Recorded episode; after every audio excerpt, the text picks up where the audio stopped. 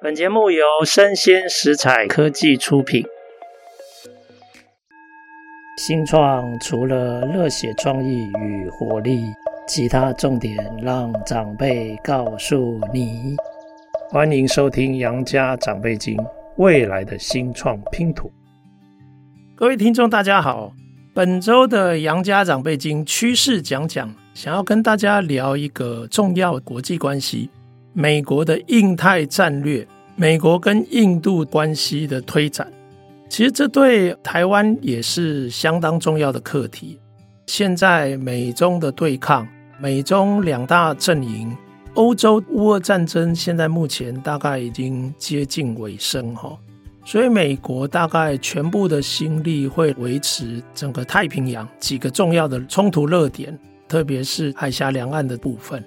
那他整个战略就是希望，你看他把北约拉进来，然后亚洲的几个主要国家，日本、韩国，整个东南亚第一岛链、第二岛链、第三岛链，甚至包括澳洲，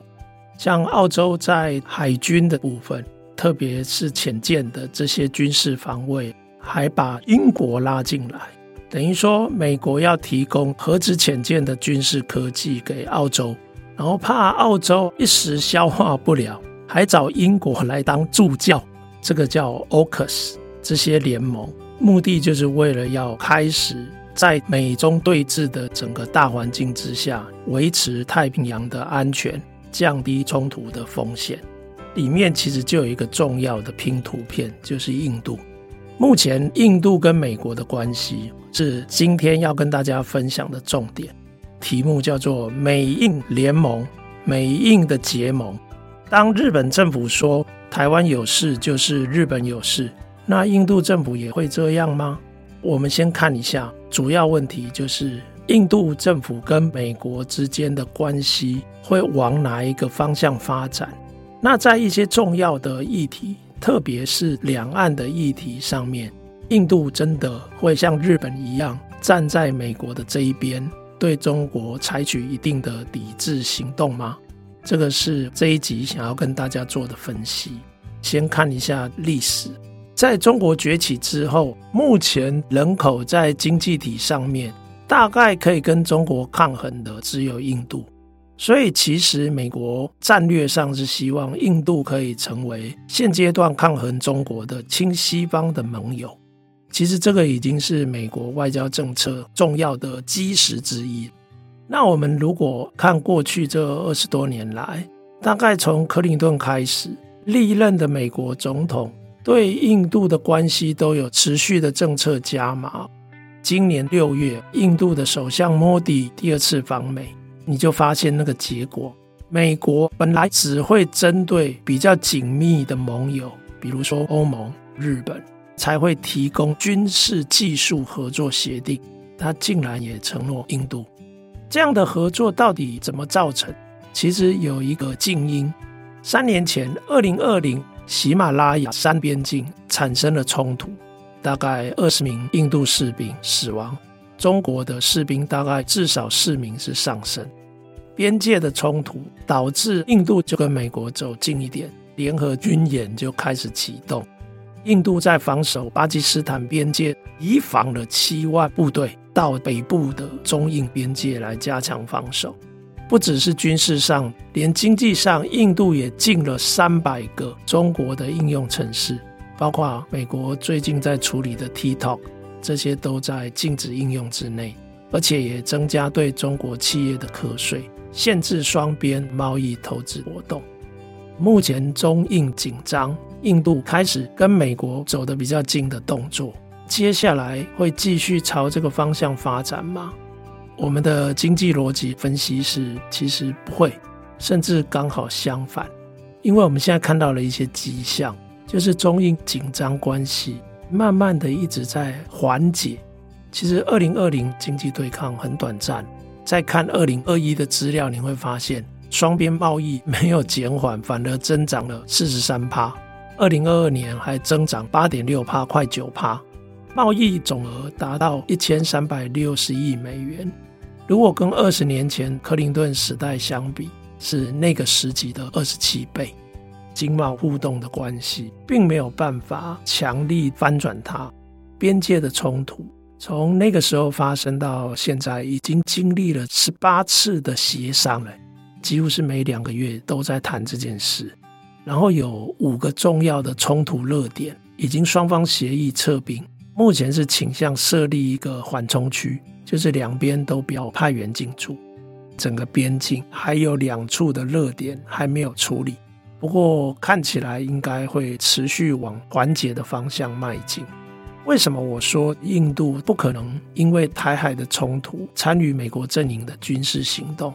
我甚至认为，连气候变迁、还有全球经贸、债务等等课题，合作的机会都不一定会很大。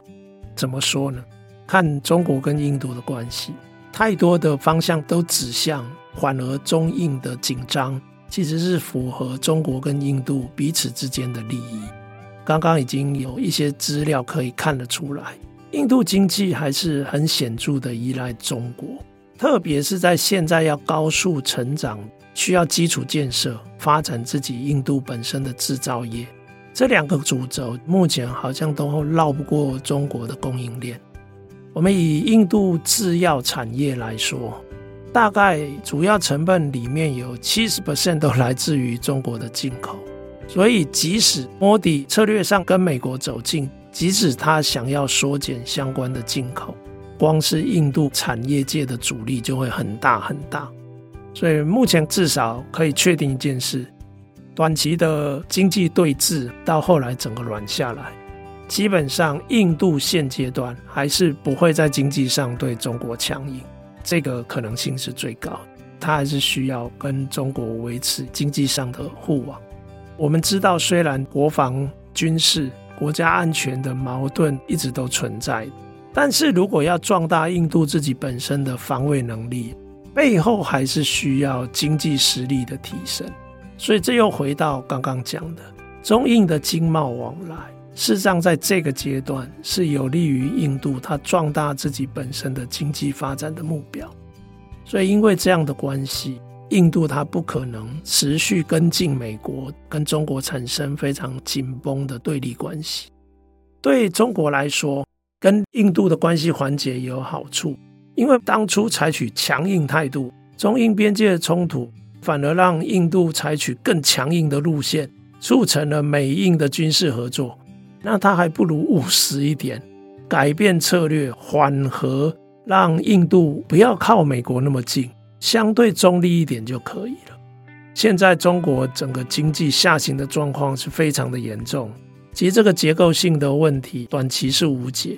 那要舒缓经济衰退，多一点朋友是好的。其实包括印度的内需市场，如果可以透过现阶段跟印度维持一定的经贸推展，对中国经济也有一些好处，至少可以止痛。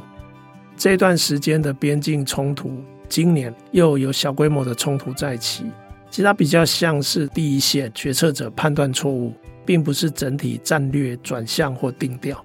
其实之后会发生这种冲突的几率很低，